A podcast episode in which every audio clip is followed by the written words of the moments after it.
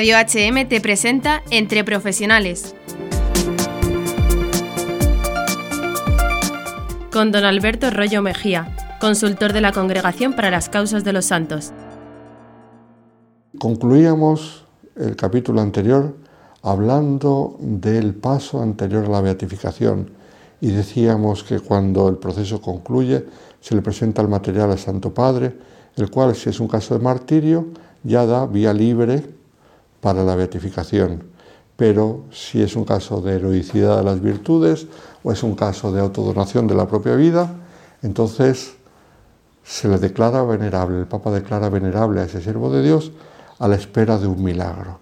Y aquí tenemos que hablar de los milagros, porque además los milagros después hacen su aparición en el camino hacia la canonización, entre la beatificación y la canonización, sea mártir o no sea mártir, a todos se les pide un milagro. Y entonces nos surge la pregunta, pero hablar de milagros no es una cosa anacrónica en el mundo en el que vivimos. Para muchos de nuestros contemporáneos, hablar de milagros es como hablar de algo de la Edad Media, de algo como que la Iglesia habla, pero, pero como si no hablase, porque la mentalidad normal es que se han superado los milagros. Parece que en el mundo en el que vivimos hoy en día, pues con el desarrollo de las ciencias, la tecnología y todas estas cosas, ya no hay espacio para los milagros. Y, y sin embargo, la Iglesia sigue pidiendo milagros. Pues sí, la Iglesia en las causas de canonización sigue pidiendo milagros, porque la Iglesia sigue creyendo en los milagros. Pero la Iglesia sigue creyendo en los milagros no porque sea una ingenua y diga, bueno, pues no vamos a cambiar, toda la vida se han pedido milagros, pues ¿para qué lo vamos a cambiar? Pues nada, seguimos pidiendo milagros. No. De hecho, después del Concilio Vaticano II, eh, hubo muchas voces que pedían que se suprimiesen los milagros en los procesos de canonización Hubieron voces que dijeron, bueno, ya en los tiempos en los que corremos, con la nueva teología y nueva visión pastoral del concilio, parece que pedir esto está fuera de lugar el siglo XX, entonces era el siglo XX, cuando ya las ciencias han avanzado tanto. Y sin embargo, la respuesta de la Iglesia fue muy sabia, decir no. En los procesos de canonización, desde el comienzo, han estado presentes los milagros y entonces conviene que sigan. ¿Por qué? Porque no hay ninguna razón para quitarles. Ahora veremos el por qué. La ciencia ha avanzado mucho, pero la ciencia sigue teniendo tantas cosas que no es capaz de explicar. Porque sigue habiendo tantas cosas que ni ahora y a lo mejor nunca serán capaces de explicar. Cierto es, siempre leemos en los periódicos, siempre hay algún charlatán que dice que la ciencia ya está a punto de explicarlo todo. La ciencia está a punto de acabar con las enfermedades humanas, la ciencia está prácticamente a punto, y no exagero, porque lo he visto hace poco en el periódico, algún médico famoso que dice que la ciencia está a punto de conseguir que los seres humanos no muramos. Claro, charlatanes así los va a haber siempre. La ciencia ha avanzado muchísimo y seguirá avanzando. Pero la ciencia no es infalible, ni la ciencia es Dios, solamente es Dios el que lo sabe todo. Entonces siempre hay espacio para cosas que la ciencia no sabe. ¿Qué es el milagro? O sea, el milagro ¿por qué? El milagro porque Dios actúa en su pueblo. Y entonces Dios puede actuar en su pueblo y no solamente en su pueblo como institución, eh, la iglesia, que es el pueblo de Dios, sino en su pueblo, que son sus hijos y sus hijas que están en el mundo, eh, eh, en los seres humanos. Dios actúa siempre. La mayoría de las veces actúa mm, de modo natural, pero también actúa de modo sobrenatural. Actúa de modo natural a través de las leyes que él mismo ha impreso en la naturaleza, que son leyes sabias, que la naturaleza es muy sabia, que a veces a los seres humanos nos cueste entenderlas, pero la naturaleza siempre es sabia. Y muchas veces Dios actúa porque Él quiere, porque Él es el, autor de la naturaleza, actúa más allá, por encima de la naturaleza. No es que Dios actúe contra la naturaleza. Dios no puede actuar contra la naturaleza. ¿Por qué? Porque Él es el autor de la naturaleza. Entonces, cuando actúa, está actuando más allá de la naturaleza. Esto es, llevando cosas naturales a un límite que de por sí no, no, llegarían, pero que Él, que es el autor de la vida y el autor de la naturaleza, hace que puedan llegar a ese límite que de por sí, por sí solas no llegan. Y esto es a lo que le llamamos milagro. El milagro es algo que nos admira porque no es lo habitual y a la vez, desde el punto de vista cristiano, es algo que nos, mm, nos hace pensar en la presencia de Dios, nos lleva a la presencia de Dios. ¿Por qué? Porque si fuera solamente algo que nos admira, podría ser un misterio. Un misterio nos admira porque no lo conocemos. Pero el misterio se diferencia del milagro en que el misterio no tiene por qué colegarnos, relacionarnos con Dios. El milagro sí, el misterio no. El misterio simplemente puede decir, ah, pues es un misterio. aparte de eso, el milagro nos trae una maravilla, una maravilla positiva, una maravilla de mm, sentir la presencia de Dios. Como dicen los teólogos, una maravilla salvífica. Y sin embargo, el misterio no, el misterio puede mm, darnos miedo. Una película de miedo y de misterio, pues nos puede producir miedo. El milagro nunca produce miedo. Siempre nos hace sentir la presencia de Dios como Salvador.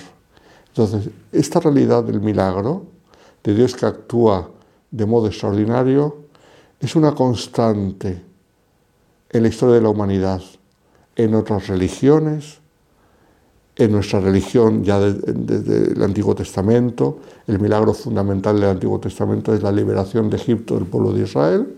En el Nuevo Testamento el milagro fundamental es la resurrección de Jesucristo y de ahí surgen y derivan toda una serie de milagros. Entonces, los milagros existen, han existido siempre. De hecho, el mismo libro de los Hechos de los Apóstoles, una vez que Jesucristo asciende a los cielos, nos presenta a Pedro y a otros apóstoles haciendo milagros. Suben al templo y curan a un ciego.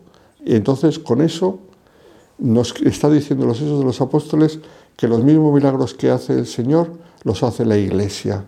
Es el Señor que es el esposo de la Iglesia, la cabeza de la Iglesia, el que los hace, pero los hacía durante su vida mortal, Jesucristo, y los sigue haciendo a través de su Iglesia.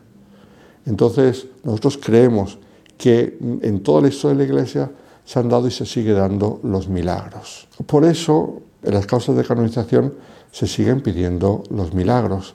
Aquí hay que distinguir porque cuando se habla de un siervo de Dios, podría ocurrir que ese siervo de Dios, esa persona, hubiese realizado milagros en vida. Pues claro que sí. Hay muchos que durante su vida han tenido hechos extraordinarios que se pueden considerar milagrosos. Pero realmente esos no nos interesan. ¿Por qué? Porque uno que realiza actos maravillosos durante su vida no necesariamente quiere decir que sea santo. Los hechos milagrosos durante la vida son por lo menos ambiguos. El mismo Señor dijo, en aquel día, se refiere al final de los tiempos, algunos dirán, Señor, pero no hemos hecho en tu nombre milagros y en tu nombre hemos expulsado demonios y en tu nombre hemos profetizado. Y yo les diré, fuera de mí porque no os conozco. Lo cual quiere decir que el hacer milagros no quiere decir agradar al Señor entonces cuando el Señor dice, alejaos de mí porque no os conozco aquellos que han hecho milagros y aquellos que han profetizado en su nombre, quiere decir que alguno puede hacer milagros y luego no llegar ni al cielo, no llegar ni a la gloria del cielo, tanto menos ser un santo para, proponerle eh, como tal en la canonización.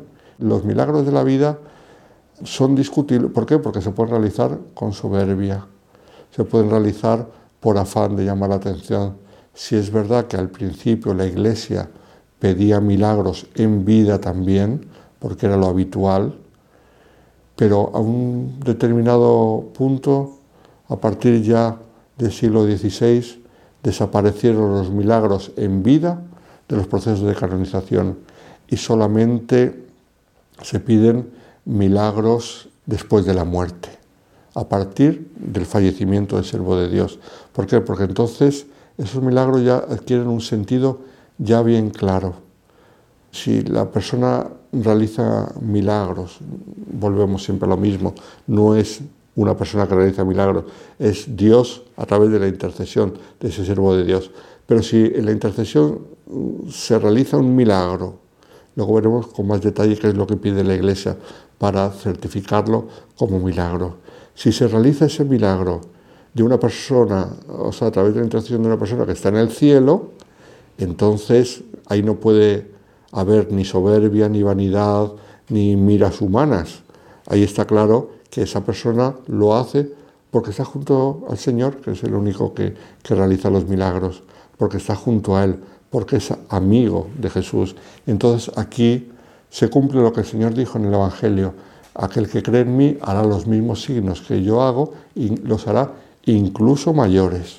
Todo esto va contra, contra la mentalidad actual, pero la Iglesia no se avergüenza de reconocer los milagros. ¿Por qué? Porque la Iglesia cada día los contempla. La Iglesia es espectadora cada día de milagros.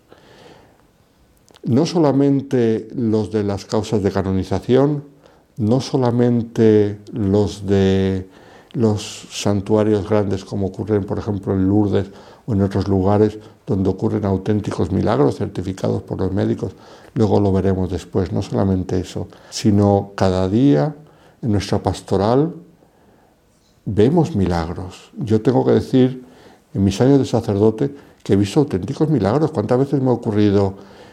Yo soy muy despistado para eso, no, no, no, no me acuerdo nunca de estas cosas, pero me ha ocurrido en la parroquia llegar una señora y me dice, don Alberto, usted sabe, se acuerda, nunca me acuerdo, pero se acuerda que vine llorando porque me dijeron los médicos que no podía tener niños.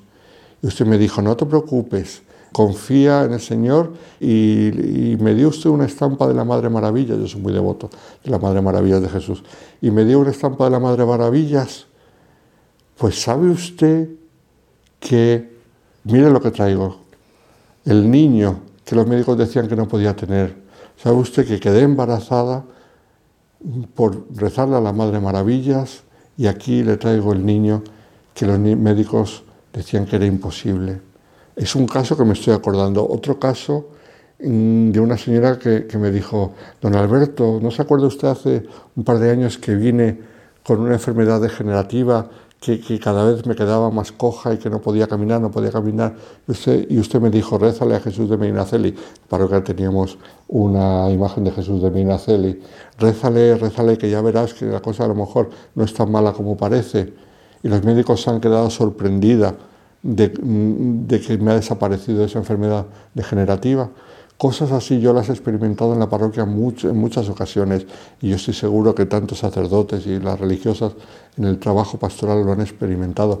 Nosotros los milagros los vemos, yo no diría cada día, la iglesia como tal los ve cada día, mm, nosotros en nuestra labor no los vemos cada día, pero con mucha frecuencia vemos los milagros. Pues la iglesia no se avergüenza de proclamar la realidad de los milagros, sobre los cuales tendremos que hablar un poquito más en el próximo capítulo.